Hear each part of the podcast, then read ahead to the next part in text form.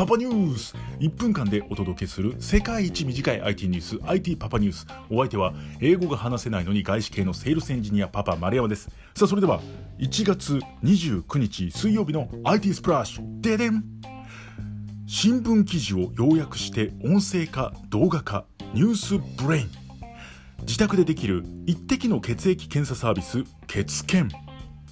ウェブサイト品川浴場組合がリニューアル。そしてメインの話題は徳島県庁ウェブサイトで AI 要約の実証実験。AI いろいろサービスありますが長い文章の中から一番大事なところを抜き出す要約というサービスもあるんです。そちらをお届けしております。続きは Voicy のパパニュースで。